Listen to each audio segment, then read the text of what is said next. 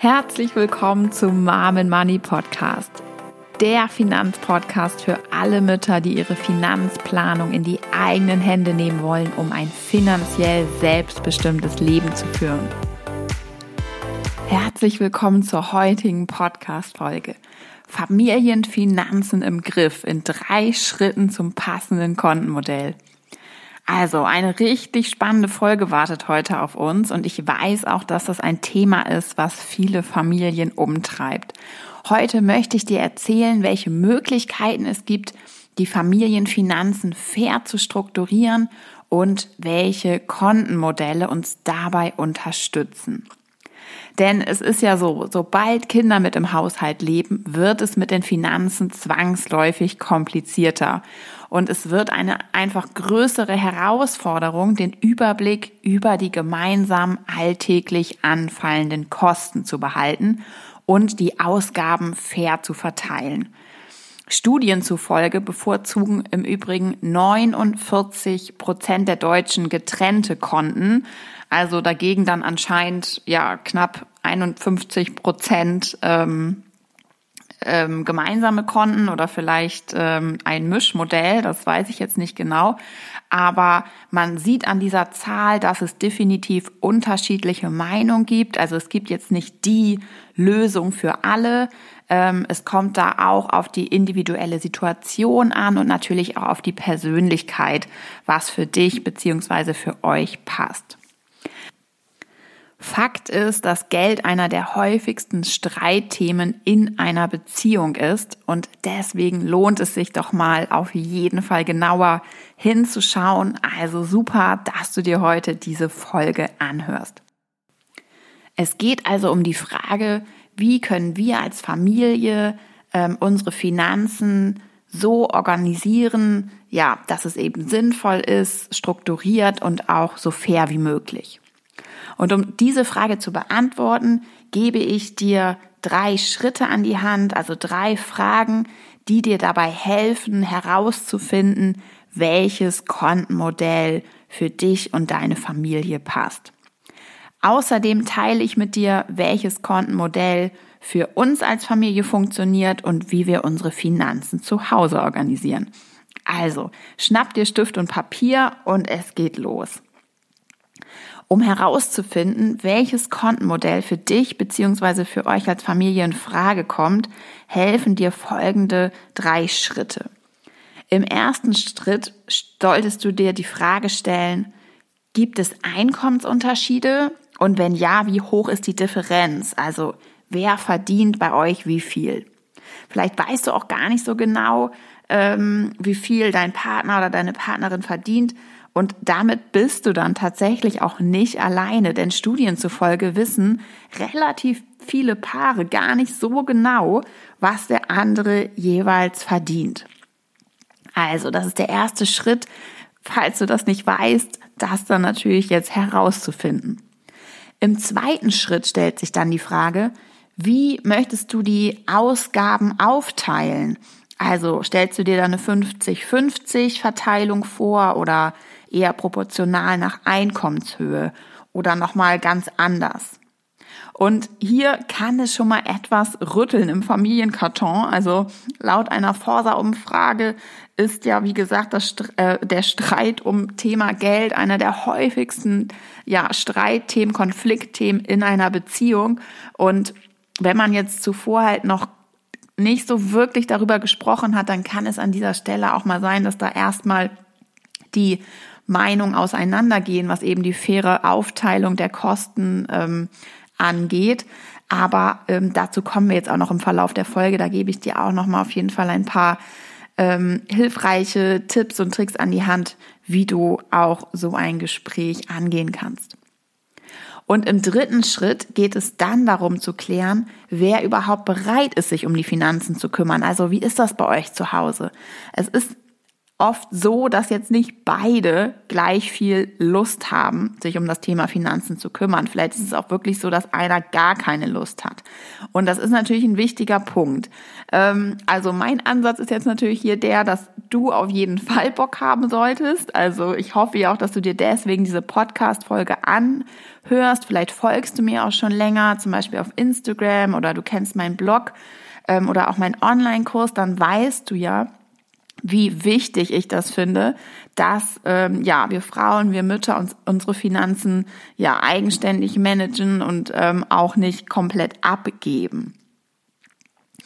Also im besten Falle ist es so, dass ihr beide Lust darauf habt, wenn das jetzt so sein sollte, dass ähm, ja dein Partner, deine Partnerin vielleicht auch überhaupt gar keine Lust auf das Thema hat, dann ähm, sollte man auch das in der Wahl des Kontomodells auf jeden Fall mit berücksichtigen. Ähm, genau, wir kommen da auf jeden Fall auch noch zu. An dieser Stelle auf jeden Fall ähm, schon mal mein Appell.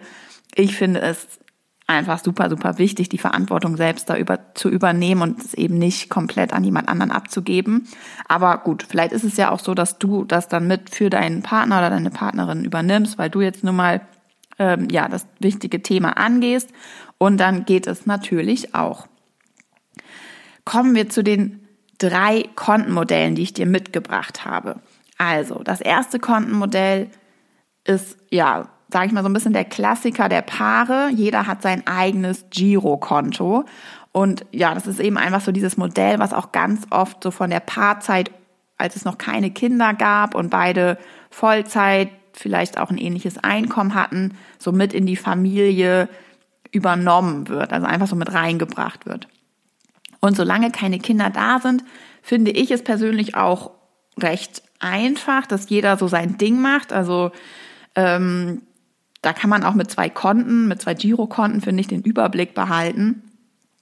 Und dann eben die Ausgaben, ja, je nachdem auch, wie genau man das machen möchte, dann eben teilen. Also bei uns war das damals so, als noch kein Kind da war, da haben wir unsere Ausgaben einfach so Pi mal Daumen geteilt. Also mal hat der eine den Einkauf übernommen, mal der andere, die Fixkosten für Miete, Strom und Urlaube, das haben wir damals so 50-50 aufgeteilt. Und ja, wir haben auch beide so einen ähnlichen Umgang mit Geld und wir kamen dann einfach gut damit zurecht. Und mir ist es sowieso wichtig, quasi ein eigenes Konto zu haben und ja, mein eigenes Ding auch ein Stück weit machen zu können. Ähm, wir haben beide damals Vollzeit gearbeitet. Also ja, das war ein Modell, was für uns auf jeden Fall gut funktioniert hat, solange noch keine Kinder da waren. Und das ist aber hier eben meiner Meinung nach dann auch der absolute Kernpunkt.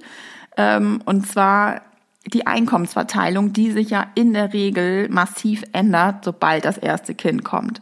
Und da bekommt auch dieses Kontenmodell meiner Meinung nach auf jeden Fall ähm, ja eine große Schwäche, ähm, denn es ist ja in der Regel so, dass ab der Geburt eines Kindes sich die Einkommensschere von jetzt auf gleich ziemlich krass öffnet. Also es ist ja normalerweise so, dass dann einer auf jeden Fall erstmal Pause macht, ähm, erstmal ja kein, nicht arbeitet, kein Geld verdient, dann kommt die Elternzeit und in der Regel betrifft es ja nach wie vor vor allem uns Mütter. Und ja, das sorgt natürlich dafür, dass über einen langen Zeitraum auch diese Schere weit geöffnet bleibt, weil ja die meisten Mütter dann auch in Teilzeit übergehen. Und das ist meiner Meinung nach eben auch ein ganz wichtiger Fakt, den man berücksichtigen sollte, wenn es eben um die Familienfinanzen und um die Wahl des richtigen Kontenmodells geht. Denn die, ein, denn die unterschiedlichen Einkommensverhältnisse bieten eben auch sehr, sehr viel Konfliktpotenzial, insbesondere auf langfristige Sicht. Ähm, und das Konfliktpotenzial da, was diese Einkommensverhältnisse angeht, ist meiner Meinung nach auch viel höher als die tatsächlichen Mehrausgaben, die Kinder mit sich bringen.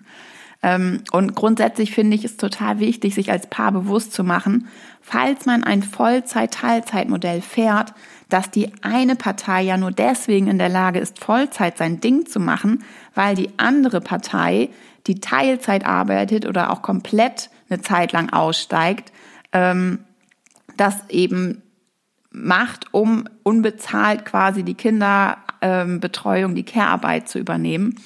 Und auch wenn beide das genauso möchten, also auch wenn der ausdrückliche Wunsch von beiden ähm, so lautet, dass eben eine, einer Teilzeit arbeitet, der andere ähm, Vollzeit, dann ist es trotzdem wichtig, ähm, finde ich, dieses Modell in der Finanzplanung zu berücksichtigen und das nicht so komplett nur so auf der emotionalen ähm, Schiene sozusagen zu bewerten, so nach dem Motto, naja, du möchtest ja auch gerne bei den Kindern zu Hause sein. Ähm, damit eben einfach die Person, die zu Hause unbezahlt arbeitet, nicht, ähm, ja, so finanziell einfach nicht zu benachteiligen. Denn schließlich ist die Wahl eines bestimmten Familienmodells ja eine Gemeinschaftsentscheidung. Und auch nochmal weil ich gerade gestern wieder drüber gestolpert bin. Eine Bertelsmann-Studie stellte im Juni 2020 fest, dass Kinder Frauen wirklich ein Vermögen kosten. Also eine Mutter mit einem Kind verdient durchschnittlich auf ihre Lebenszeit rund 40 Prozent weniger als Frauen oder auch Männer ohne Kinder, die Vollzeit arbeiten. Ne? Also natürlich spielt es hier eben eine Rolle, ob die Mutter Vollzeit arbeitet, Teilzeit aussteigt und so weiter und so fort. Und je mehr Kinder, desto krasser einfach der Unterschied. Also es ist, wie es ist, ähm, Teilzeitarbeit oder ja, Komplettausstiege, Pausen aus der Erwerbsarbeit sorgt einfach dafür, dass ein finanzielles Loch entsteht und das muss irgendwie gestopft werden. Und ich finde, da muss man auch als Paar zusammen ähm, zusehen, dass man zumindest so gut es irgendwie geht, ähm, ja, da entgegenwirken kann. Und damit sich auch in der Beziehung einfach langfristig niemand ungerecht behandelt fühlt, sollte man eben so früh wie möglich über eine faire Finanzplanung sprechen und eine gemeinsame Lösung finden. Ähm, ja, und ansonsten läuft man ja eben wirklich Gefahr, dass sich einer von beiden auch immer mal wieder ungerecht behandelt fühlt und man ständig darüber diskutieren muss, wer wieder mehr für die wöchentlichen Lebensmittel ausgegeben hat, wer immer die Windeln kauft oder schon wieder die Geschenke für die Verwandtschaft bezahlt hat oder whatever. Also das ist natürlich so, wenn man jetzt nur zwei getrennte Konten hat, dann ja, muss man ja im Grunde genommen wirklich jede einzelne Ausgabe immer aufschreiben und dann irgendwie vergleichen und gucken, okay, wer hat jetzt für was wie viel ausgegeben. Also geht natürlich, kann man so machen, aber ähm, ist meiner Meinung nach einfach viel aufwendiger. So. Genau. Kommen wir mal zu Kontotyp Nummer zwei. Es gibt ein gemeinsames Konto für alles. Also es gibt ein Konto, da kommt alles rauf. Also das sämtliche Einkommen von beiden, alles an Ausgaben geht davon ab. Äh, man hat ein gemeinsames Depot, äh, wo man seine ETF-Sparpläne bespart, ähm, eine gemeinsame Altersvorsorge und so weiter. Ähm, der Vorteil hier ist, ja, dass man einfach einen guten Überblick hat natürlich. Ne? Also es gibt halt nur ein Konto, es ist sehr transparent. Ähm, ja, man sieht was der andere genau macht, für was er das Geld ausgibt. Ähm, und das kann Sinn machen, wenn jetzt beispielsweise eine Partei ja überhaupt gar keine Lust hat, sich um das Thema zu kümmern und der andere, die andere übernimmt ähm, da absolut ja so die Managementfunktion. Dann ja kann man natürlich sagen, okay, gut, dann macht das irgendwie Sinn, weil dann passiert wenigstens was. Ne, vielleicht ja, dann kann man dem anderen sozusagen ja auch noch Gutes damit tun, dass man auch noch ein bisschen für ihn irgendwie einen äh, ETF-Sparplan anlegt. Ähm, ich persönlich könnte mich auf sowas definitiv nur einlassen, wenn ich die Person wäre, die das halt alles managen würde ähm, und sich darum kümmern würde. Aber wie gesagt, das muss jeder für sich entscheiden. Nachteile, die ich darin sehe, ist also, dass man dann ja quasi auch kein Depot alleine hat.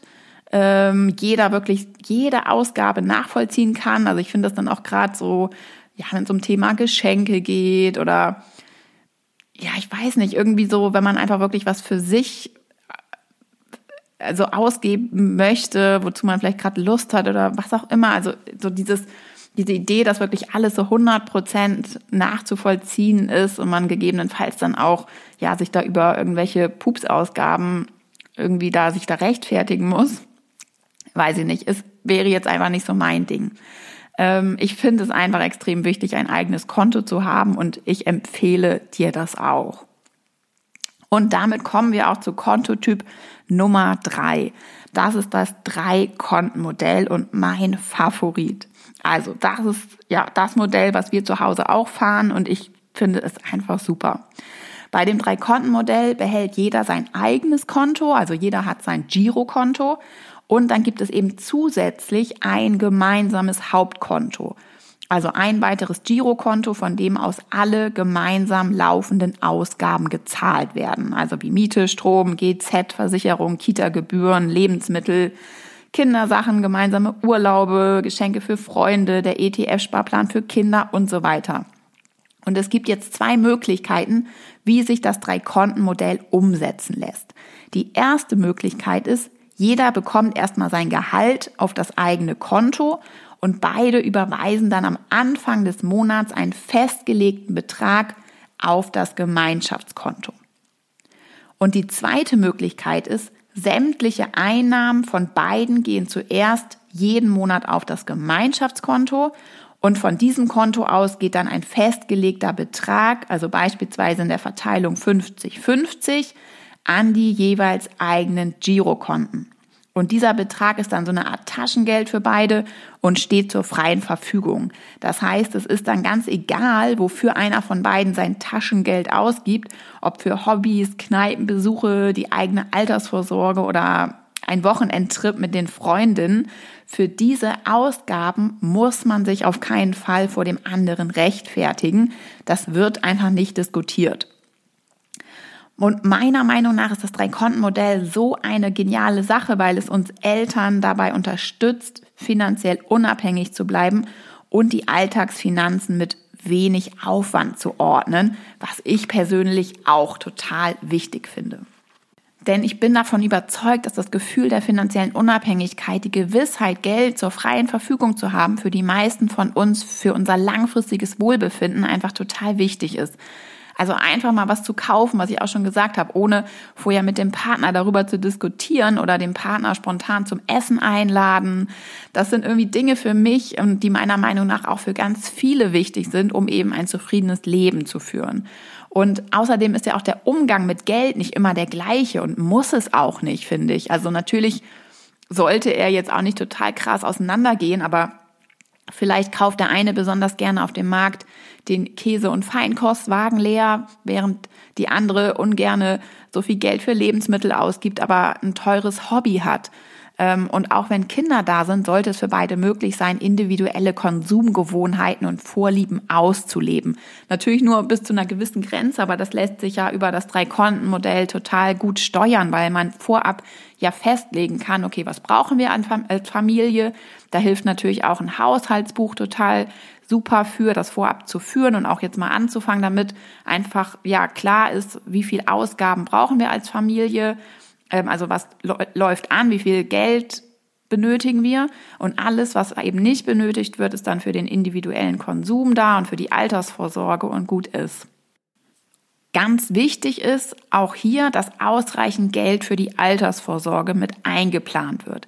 Das heißt, das Geld, das dann noch auf dem Girokonto übrig ist für, bei den Einzelnen, muss auch für die Altersvorsorge reichen. Also das muss mit eingeplant werden.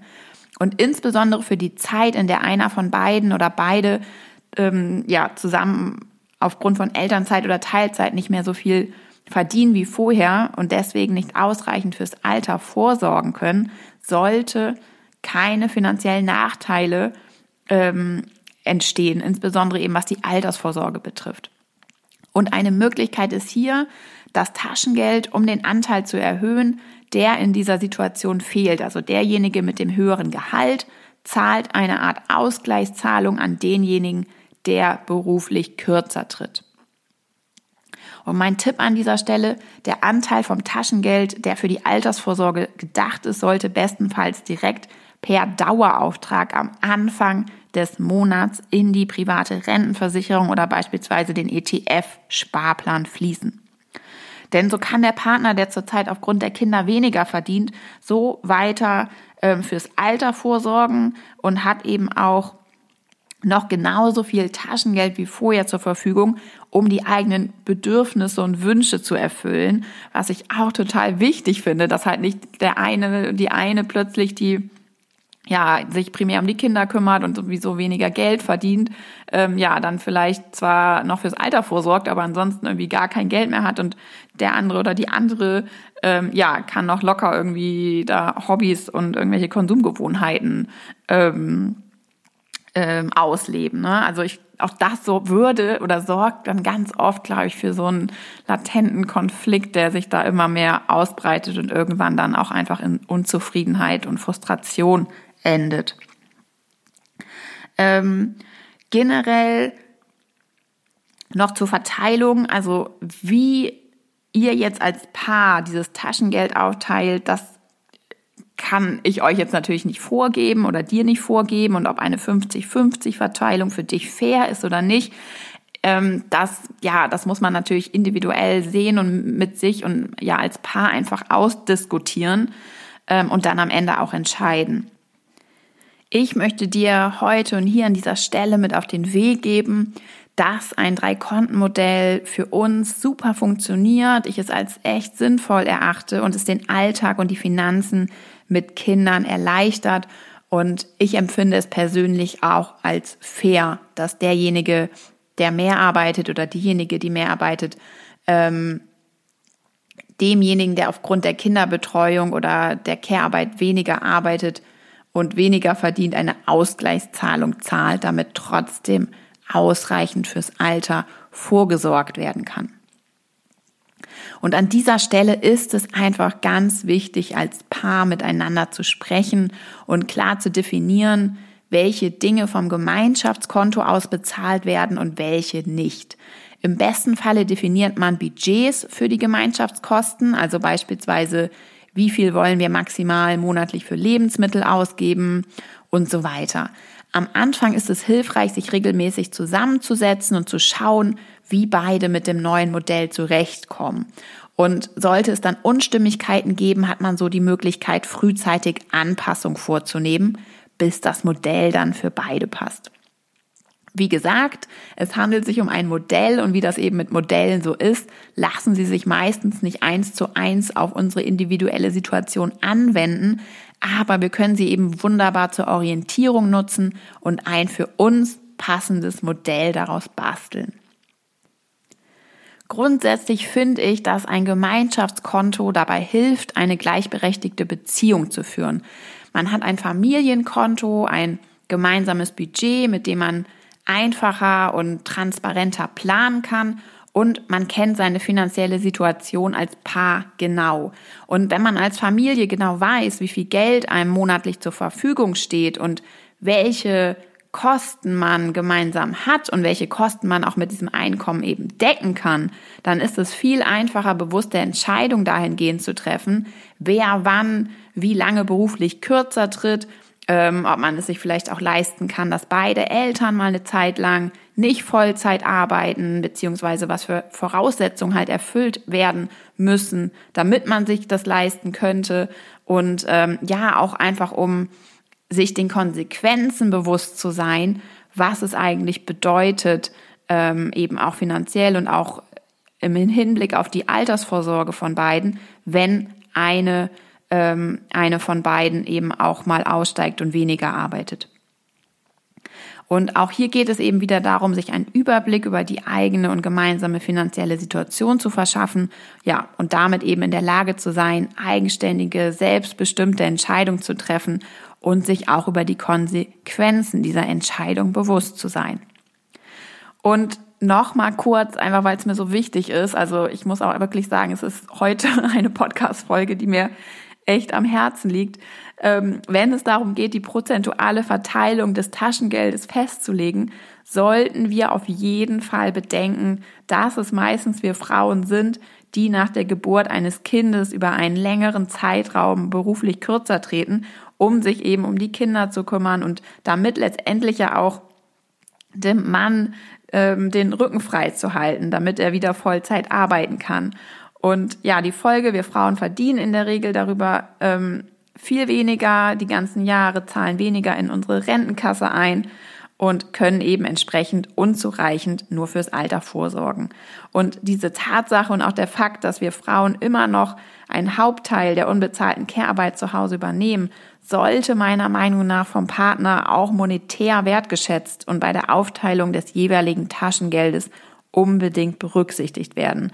Denn schließlich entscheiden sich ja beide für diese Rollenverteilung. Und ich möchte dich an dieser Stelle dazu ermutigen, das Thema mit deinem Partner zusammen anzugehen, mit deiner Partnerin und das zu besprechen. Ich weiß auch aus eigener Erfahrung, dass viele das Thema gar nicht so auf dem Schirm haben und sich nicht so die Gedanken darüber machen, was das für Konsequenzen mit sich bringt, ähm, ja, wenn man sich für so ein bestimmtes Familienmodell entscheidet sich eben nicht darüber bewusst sind, was jahrelange Teilzeitarbeit langfristig für die Rente, für die Partnerin, für den Partner bedeuten. Und deswegen ähm, glaube ich auch, dass viele von euch, wenn ihr euch traut, wenn ihr das Thema angeht und das jetzt mal mit ja in eurer Beziehung zu, besprecht, dass ihr da auch auf offene Ohren treffen werdet. Ähm, also startet doch mal ein Drei-Konten-Modell. Falls ihr es noch nicht macht, probiert es doch einfach mal aus. Ähm, und falls ihr eine Vollzeit-Teilzeitregelung zurzeit ähm, ja in der Partnerschaft vereinbart habt, auslebt, dann ähm, sprecht doch wirklich mal das Thema Ausgleichszahlung an und ja, denkt doch auch wirklich darüber mal nach und schau mal, ja, welche fairen Möglichkeiten es dort ähm, für euch noch gibt. So, also kurze Zusammenfassung. Wir haben die drei Kontenmodelle kennengelernt. Einmal das getrennte Konto, das Klassiker vieler Paare, ähm, gut umzusetzen, ohne Kinder meiner Meinung nach. Das sind die beiden getrennten Konten. Also jeder ja, macht finanziell so sein Ding. Ähm, jeder hat ein Girokonto und jeder kümmert sich auch letztendlich ähm, um die Altersvorsorge und ja, die Fixkosten werden quasi so aufgeteilt, wie man das dann gerne möchte. Gerade auch wenn beide Vollzeit arbeiten, kann das gut funktionieren. Dann das zweite Modell war das gemeinsame Konto, also alles quasi in einen Topf. Wie gesagt, machen auch viele, machen auch viele Verheiratete ähm, Paare, kann gut funktionieren, insbesondere dann, wenn sich einer nur um das Thema kümmert. Hier mein Appell an dich, sei du diejenige, die sich kümmert oder ihr beide. Und das dritte Modell war das Drei-Konten-Modell. Ja, wie gesagt, mein Favorit. Ähm, ein Gemeinschaftskonto für die Familienausgaben, für die Familienfinanzen und dann jeder sein eigenes Konto, über das er dann auch frei verfügt. Und die drei Fragen, die drei Schritte, die es zu beantworten gibt. Erste Frage, wie viel verdient jeder? Wie sollen die Kosten aufgeteilt werden? War Schritt Frage Nummer zwei. Und Frage Nummer drei, wer kümmert sich um die Finanzen? Und ausgestattet mit dieser Vorgehensweise und diesen Informationen jetzt sollte es dir gelingen, auch ein für dich passendes Kontenmodell für dich und deine Familie zu finden. So, meine Liebe, und damit sind wir auch schon am Ende dieser Podcast-Folge angekommen. Vielen lieben Dank, dass du mir zugehört hast, dass du dir heute Zeit genommen hast, ich hoffe, ich konnte dir hier wieder einiges vermitteln. Ich bin mir sicher, dass du ja einiges aufgeschrieben, notiert hast, was du jetzt ähm, ja für dich ordnen kannst, was du mitnehmen kannst. Und wenn dir die Podcast-Folge gefallen hat und du das Projekt Mom and Money unterstützen möchtest, dann freue ich mich riesig, wenn du den Podcast abonnierst oder eine Bewertung dalässt. Und dann wartet auch noch das kostenlose Haushalts Buch auf dich, mit dem du ja richtig gut jetzt passend loslegen kannst, eben auch die Familienfinanzen ähm, aufzulisten, zu analysieren, Sparpotenziale zu entdecken. Und dafür musst du dich einfach nur für den Mom and Money Newsletter anmelden und schon bekommst du dieses hilfreiche Tool per Mail zugeschickt. Den Link dazu findest du in den Show Notes. Also, denk dran, du kannst alles lernen, davon bin ich zu 100% überzeugt. Ich wünsche dir jetzt noch einen wunderschönen Tag, lass es dir gut gehen und bis zur nächsten Podcast-Folge.